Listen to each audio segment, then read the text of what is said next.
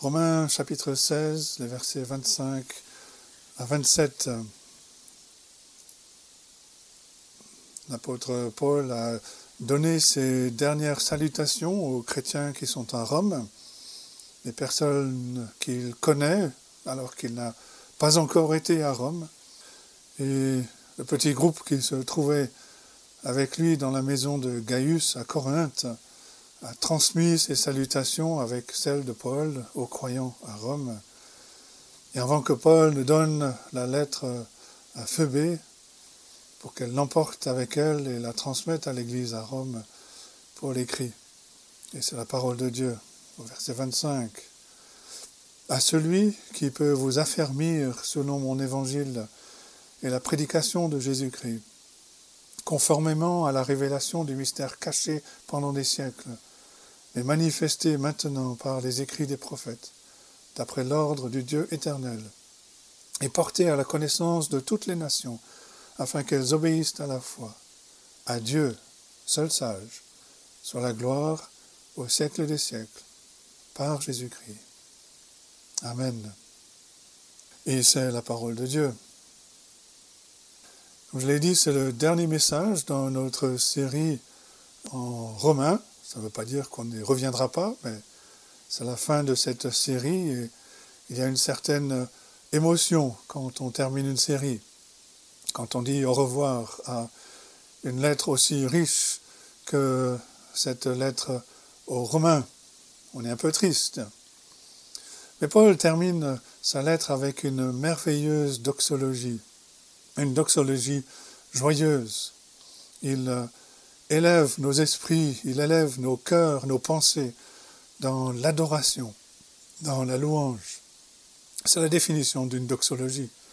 C'est une parole qui exprime la louange, le plaisir, le délice, l'admiration de la majesté, de la merveille et de la splendeur de la grâce de Dieu dans l'évangile de notre Seigneur Jésus-Christ. C'est une doxologie plutôt complexe, c'est une seule phrase, assez complexe, mais en la décortiquant en fait, c'est assez simple.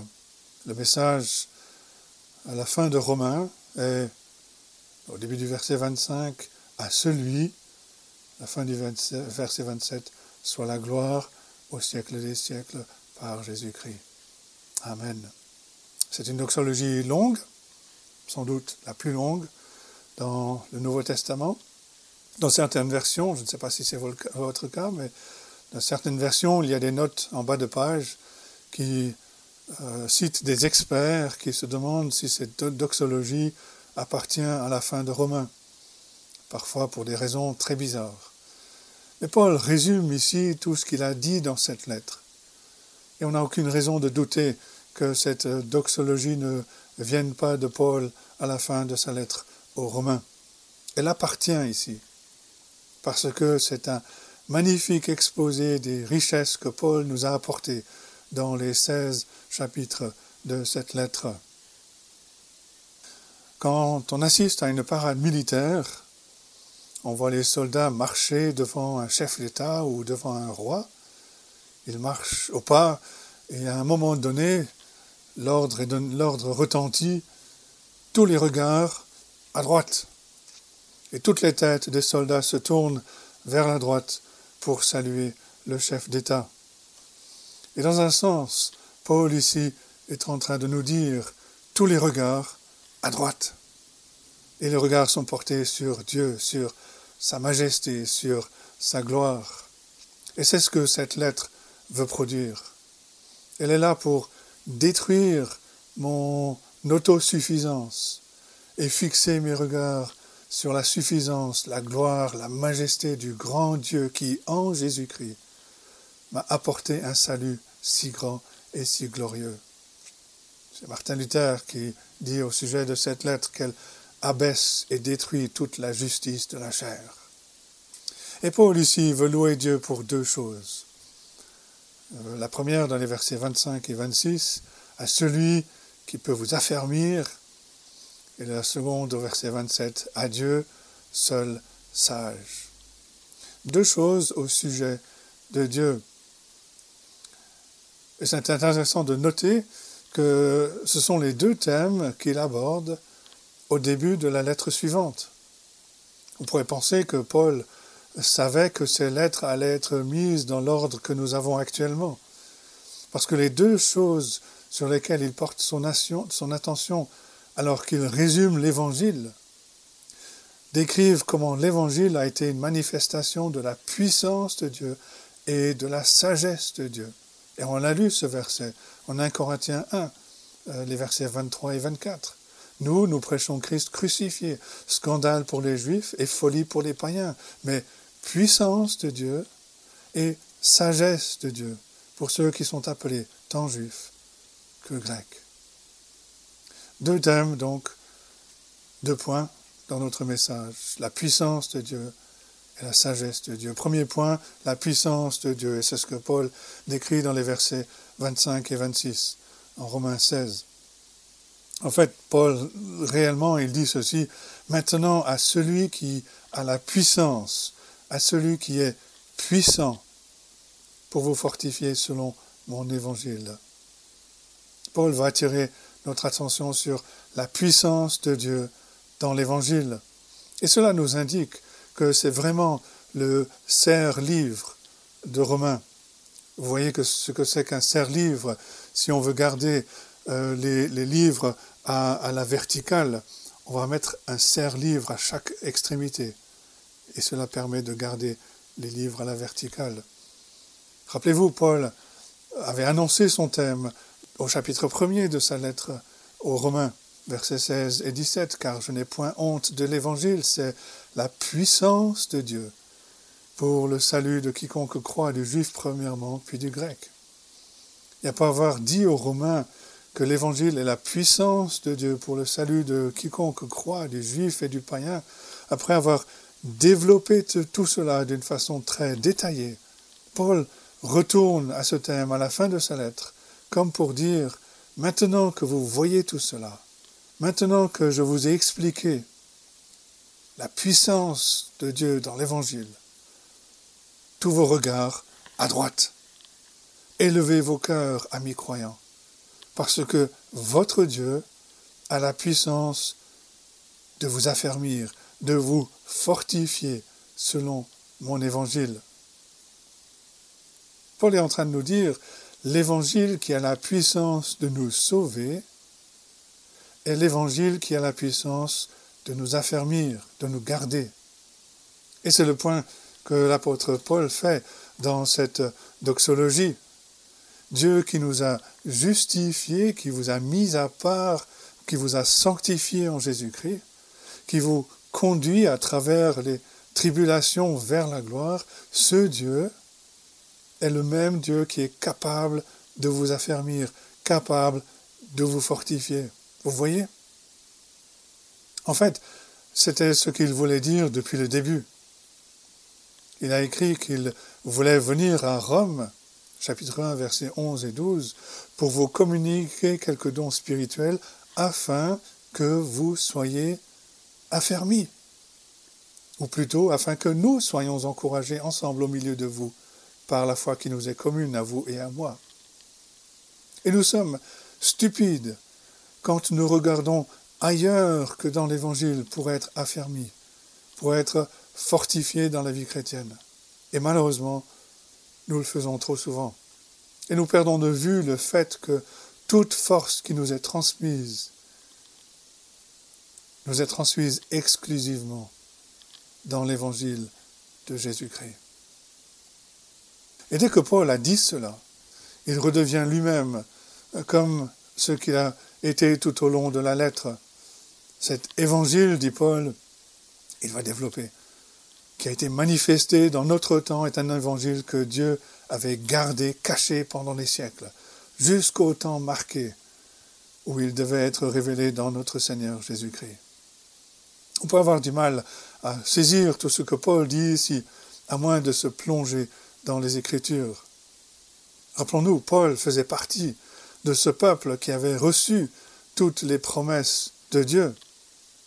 Et comme Paul, comme Pierre, pardon, l'apôtre Pierre le précise, même ceux qui ont reçu les promesses du Messie se sont grattés la tête en se demandant quelle était la signification de cette révélation qu'ils avaient reçue. Qui est le Messie? Quand va-t-il venir? Qu'est-ce qu'il va faire? Et maintenant, au temps de l'apôtre Paul, tout cela a été révélé, tout cela a été manifesté, tout cela a été apporté à la connaissance de tous. Pour ainsi dire, Dieu a retiré l'échafaudage qui entourait son Fils dans l'Ancien Testament. Et il l'a révélé, il l'a manifesté. Est-ce que vous voyez la révélation de ce mystère qui avait été caché afin d'être révélé au bon moment Et ce moment, dit Paul, c'est maintenant. Ce qui est frappant, c'est que Paul a argumenté tout au long de cette lettre que ce mystère a été gardé secret pendant des siècles. Pourtant, Amos 3, verset 7, par exemple, déclare Car le Seigneur l'Éternel ne fait rien sans avoir révélé son secret à ses serviteurs les prophètes. Et quand on lit l'Ancien Testament, certains prophètes ont eu des aperçus. Moïse, par exemple, a eu un aperçu. Il l'a écrit en Genèse 3, verset 15. Dieu va envoyer celui qui écrasera la tête du serpent, celui qui écrasera le serpent. Il a aussi parlé d'un jour où un prophète viendra qui serait bien plus grand que lui. David a vu que l'Éternel établira son propre Fils sur le trône de l'univers, qu'il amènera toutes les nations à lui être soumises.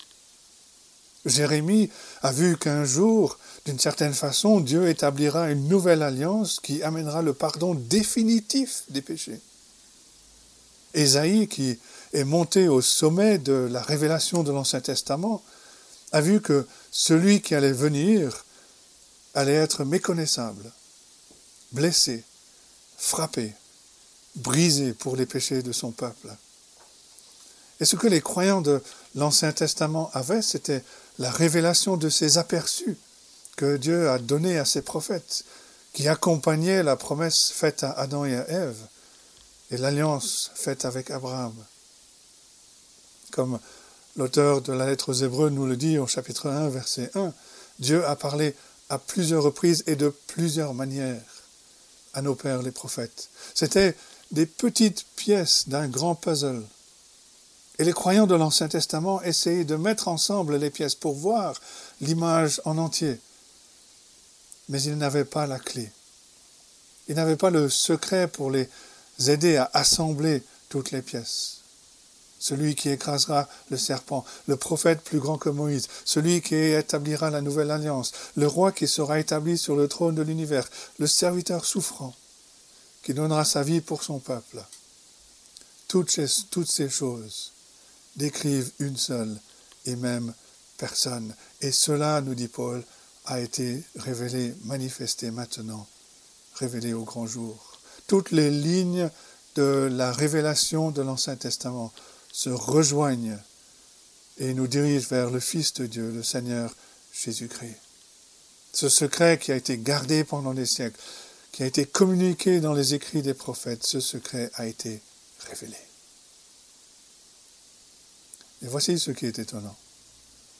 Il a été porté à la connaissance de toutes les nations, d'après l'ordre éternel de Dieu.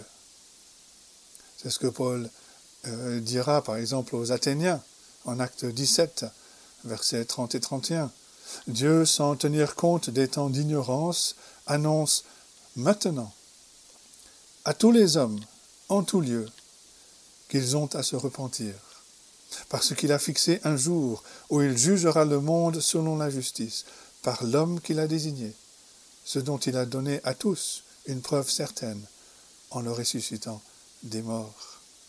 C'est quelque chose qui était ancré chez l'apôtre Paul depuis le début, depuis son appel au ministère de la prédication de l'Évangile. Ce qu'Ananias est allé dire à Paul est bouleversant. Dieu t'appelle à aller vers les nations, vers les païens. Et c'est étonnant quand on lit le livre des, actes des apôtres, on voit que pendant que Saul de Tars, l'ancien nom de Paul, était arrêté sur le chemin de Damas et humilié, que, Dieu lui faisait savoir qu'il l'envoyait chez les païens, en même temps, Simon-Pierre, l'apôtre principal, si on peut dire, à ce moment-là, était toujours confronté à la question de savoir si l'Évangile n'était que pour les Juifs. Et c'est une merveilleuse indication de toutes les luttes, mais aussi de l'humilité de ces apôtres d'origine juive qui ont accueilli Paul, qui lui ont imposé les mains quand Dieu l'avait expressément commandité à annoncer l'Évangile aux nations afin qu'elles obéissent à la foi. Et dans ce sens, cela avait été un mystère. Les apôtres ne l'ont pas compris. Même après avoir vécu aux côtés du Seigneur Jésus, ils n'étaient pas capables de lire et de comprendre l'Ancien Testament. Ils ne pouvaient pas voir de façon claire ce qui était intégré dans l'Ancien Testament comme un code, que Dieu était le Dieu des nations, que le Dieu missionnaire était le Dieu des païens. C'était difficile pour eux d'accepter la promesse qui avait été donnée à Abraham, que dans sa postérité, toutes les nations de la terre seraient bénies. C'était difficile d'accepter ce que Dieu a dit à son Fils dans le psaume 2, verset 8. Demande-moi et je te donnerai les nations pour héritage, les extrémités de la terre pour possession. Et quelle pouvait être la signification de cette déclaration au sujet de la venue du Seigneur Jésus-Christ, du serviteur de l'Éternel, qui serait une lumière pour les nations. Comment serait-il possible que le serviteur souffrant d'Ésaïe 52-53 serait un sauveur qui apporterait la rédemption aux nations?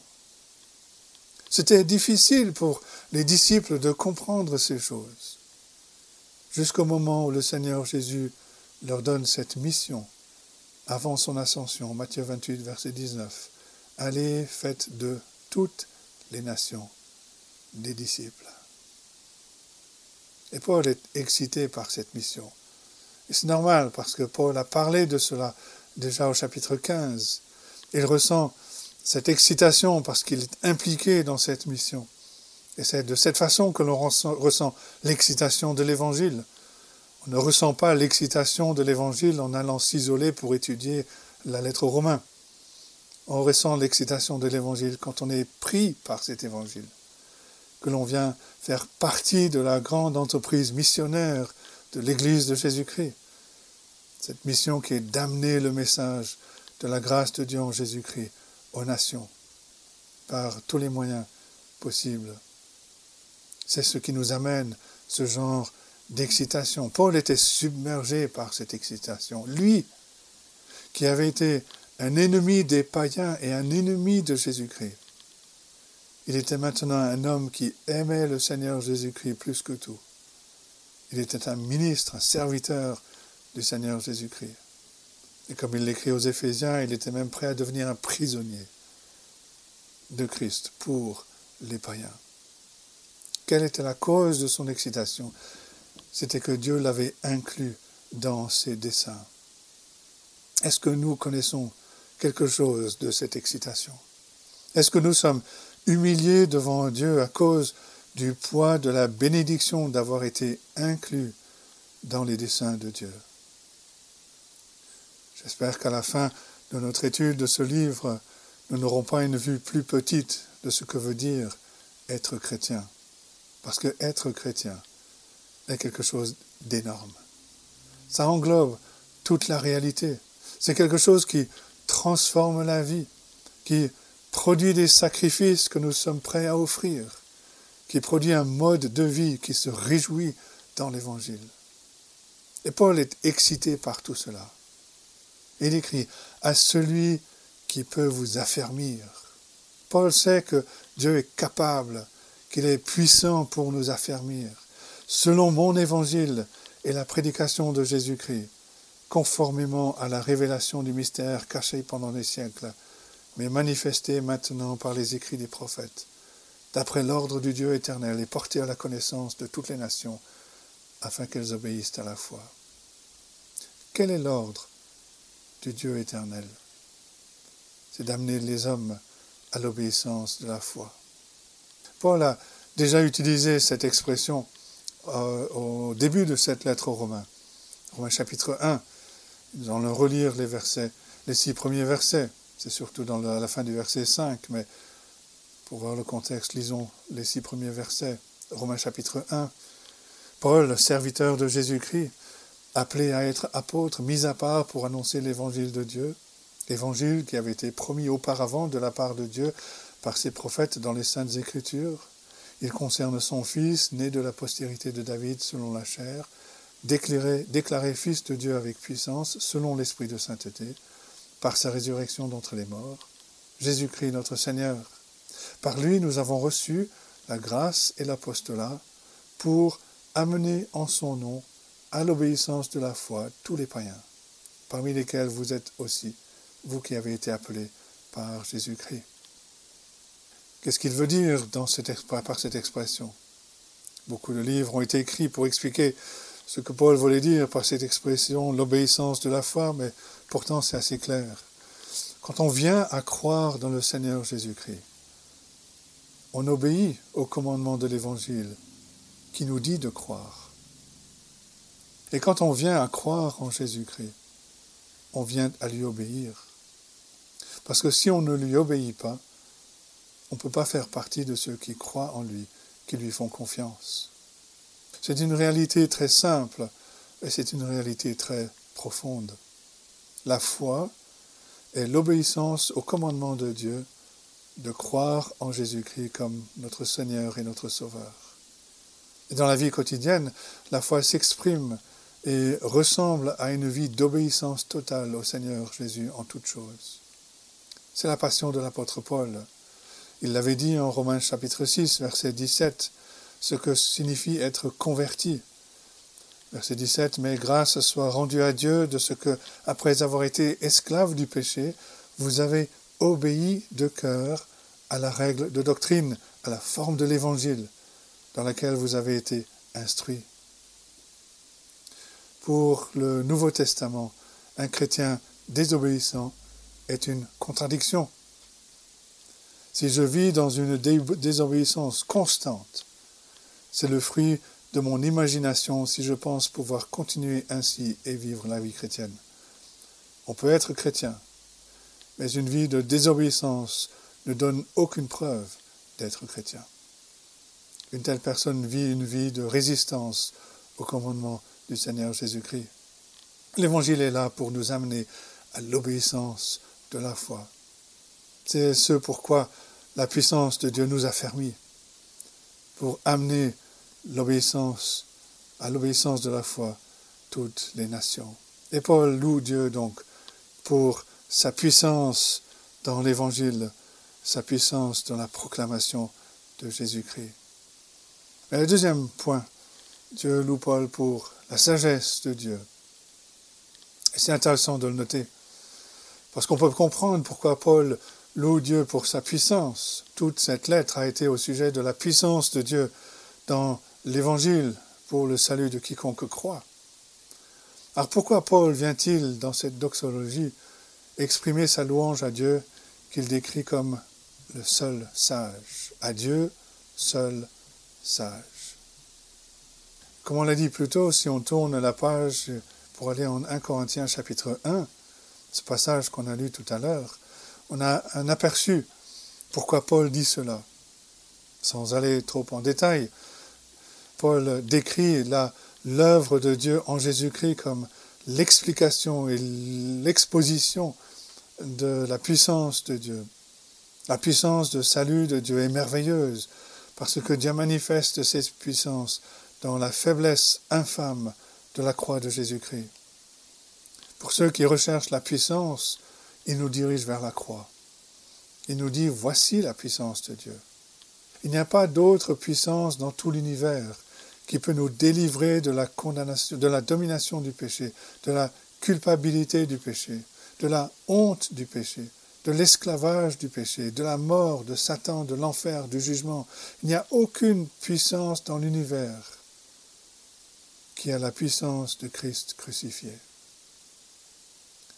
Et en même temps, Paul nous dit qu'il n'y a pas de sagesse plus grande dans l'univers que la sagesse que Dieu a manifestée en apportant le salut à des pécheurs perdus, d'une telle façon que sa justice parfaite soit satisfaite, et que sa grâce infinie, sa miséricorde et son amour soient démontrés. Voilà la sagesse de Dieu dans l'Évangile. Il a conçu dans son extrême sagesse cette merveilleuse manière de sauver des pécheurs, des, ses ennemis par nature, des enfants de colère, et en même temps d'exercer son jugement saint contre le péché, de manifester sa justice. La croix est le lieu où l'amour et la justice de Dieu se rencontrent. Dans son livre La croix est un scandale publié chez Europress, Don Carson écrit Où se trouve la preuve la plus évidente de l'amour de Dieu? À la croix. Où se trouve la preuve la plus évidente de la justice de Dieu? À la croix. C'est là que la colère et la miséricorde se conjuguent, le lieu où la sainteté et la paix s'embrassent. La croix est le moment le plus fort de l'histoire de la rédemption. C'est sur la page 69. Dieu nous dit qu'il y a un lieu où il peut rencontrer avec sa sagesse. Lui, le Dieu trois fois saint, lui devant qui les chérubins, ces êtres parfaits, se voilent la face. Il nous dit qu'il y a un lieu où il peut nous rencontrer. Il a conçu un lieu où l'homme pécheur qui est normalement détruit par une telle sainteté, une telle pureté, Dieu a conçu un lieu où l'homme pécheur peut être sauvé par ce Dieu trois fois saint, par le substitut qui nous a donné notre Seigneur et Sauveur Jésus-Christ, qui est mort sur la croix. Cette sagesse est admirable. Dieu est 100% cohérent avec sa justice et son amour. Et il nous dit, rencontrons-nous à la croix. Bien entendu, Paul avait merveilleusement développé cela dans les huit premiers chapitres où il a donné beaucoup d'illustrations de cela. Chapitre 8, par exemple, il note la sagesse de Dieu quand il utilise nos tribulations pour nous transformer, pour nous faire avancer vers la gloire. C'est tellement sage que le monde, les gens autour de nous ne peuvent pas comprendre cela, que dans l'économie de Dieu pour son peuple, les choses qui les font souffrir, l'opposition qu'ils peuvent connaître en tant que chrétiens, ces choses, dans la sagesse de Dieu, deviennent les instruments sûrs entre les mains de Dieu, avec lesquels il nous forme, avec lesquels il nous façonne à l'image de Jésus-Christ, en enlevant tout ce qui ne ressemble pas au Seigneur Jésus-Christ. C'est le secret que tant de martyrs ont compris et qui a étonné le monde. Il n'y a absolument rien que l'homme puisse faire au chrétien qui pourrait détruire le chrétien. Tout ce que l'homme peut faire au chrétien dans son antagonisme envers le chrétien devient en fait un instrument entre les mains de Dieu, entre les mains d'un Dieu sage, qui transforme le chrétien de plus en plus à l'image de son Seigneur et Sauveur Jésus-Christ. C'est quelque chose d'étonnant, d'absolument merveilleux. Dieu est tellement sage, Dieu est tellement rempli de sagesse. Il est capable de produire ce que son cœur désire par le meilleur moyen possible dans un monde pécheur, dans un monde déchu. En fait, les derniers chapitres de cette lettre, les chapitres 12 à 15, ont parlé de la sagesse de Dieu. Dans ces chapitres, Paul a enseigné l'Église comment vivre ensemble au milieu de toutes nos différences des différences d'origine, des différences de pratique. Et par l'apôtre Paul, Dieu a enseigné à ses croyants à Rome la sagesse en Jésus-Christ. Comment vivre ensemble comme un peuple uni, comment vivre en harmonie malgré toutes les différences, parce qu'ils appartiennent au Seigneur Jésus-Christ, chacun reconnaissant que Jésus-Christ a accueilli chacun d'entre eux. C'est pour ça que Paul peut écrire aux Éphésiens euh, chapitre 3 verset 10, c'est pourquoi les dominations et les autorités dans les lieux célestes connaissent aujourd'hui par l'Église la sagesse infiniment variée de Dieu. C'est dans l'Église, la véritable Église, le corps de Christ, que Dieu affiche l'infini, la variété infinie de sa sagesse. Dieu dit aux dominations, aux autorités, quelles qu'elles soient, ce n'est pas le sujet euh, pour nous ce matin, mais il dit à ces dominations, vous voyez l'Église de mon Fils? Remarquez ma sagesse, notez ma sagesse. On a des personnes qui sont radicalement différentes les unes des autres, qui, euh, par la sagesse de Dieu, peuvent s'entendre et avancer ensemble dans la foi, s'aimer les uns les autres, porter les fardeaux les uns des autres. Et tout cela, nous dit Paul, nous conduit à louer et à rendre gloire à Dieu par Jésus-Christ. C'est intéressant que Paul revienne à cela. À la fin du chapitre 5, Paul dit que notre salut est en Jésus-Christ. À la fin du chapitre 6, Paul dit que notre salut est en Jésus-Christ. À la fin du chapitre 7, Paul dit que notre salut est en Jésus-Christ. À la fin du chapitre 8, Paul écrit que rien ne peut nous séparer de l'amour de Dieu manifesté en Jésus-Christ, notre Seigneur. Et Paul vient à cette même conclusion. C'est par ce même Jésus-Christ que toute gloire et toute louange soit adressée à Dieu. Verset 27. À Dieu seul sage, soit la gloire au siècle des siècles, par Jésus-Christ. Et en réalité, ça a été son thème tout le long. Paul a commencé en nous parlant de la façon dont l'homme a échangé la gloire de Dieu pour l'idolâtrie. Il a continué au chapitre 3 en soulignant que nous avons tous péché, que nous sommes tous par nature privés de la gloire de Dieu. Nous a dit comment, par Jésus-Christ, étant justifiés par la foi, nous nous réjouissons dans l'espérance de la gloire de Dieu. Au chapitre 8, il a parlé de comment, par les tribulations, nous avançons vers la gloire et comment à la fin nous serons remplis de cette gloire. Il a dit à la fin de cette grande explication de la sagesse de Dieu dans l'histoire, dans ses relation avec les Juifs et les païens, il s'exprime au chapitre 11, verset 36, à Dieu, soit la, la gloire dans tous les siècles. Et au chapitre 15, verset 7, de façon remarquable, après avoir parlé de la façon dont on vit la communion fraternelle les uns avec les autres, il écrit Accueillez-vous les oncles les uns les autres comme Christ vous a accueillis pour la gloire de Dieu. Et rappelez-vous, qu'est-ce que le Seigneur Jésus-Christ a prié la veille de sa crucifixion Jean 17, verset 22, Je leur ai donné la gloire que tu m'as donnée, afin qu'ils soient un, comme nous sommes un. Quand le peuple de Dieu s'accueille les uns les autres, quand il vit la réalité de la communion fraternelle dans l'Évangile, c'est quelque chose de glorieux. On ne s'attend pas à ce que des personnes qui ne sont pas chrétiennes soient capables de comprendre ce qu'elles ressentent, quand elles viennent au milieu du peuple de Dieu qui vit dans une communion heureuse, une réconciliation mutuelle, un amour, une affection les uns pour les autres. Mais parfois, dans leurs paroles, ces personnes vont confesser qu'elles ont goûté quelque chose de glorieux.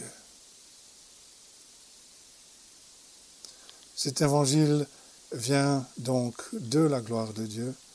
Cet évangile nous amène vers la gloire de Dieu. Cet évangile est pour la gloire de Dieu. À celui qui peut vous affermir selon mon évangile et la prédication de Jésus-Christ, à Dieu seul sage, sur la gloire au siècle des siècles, par Jésus-Christ. Amen. Que Dieu nous aide à comprendre ces choses et qu'il bénisse sa parole à nos cœurs. Amen.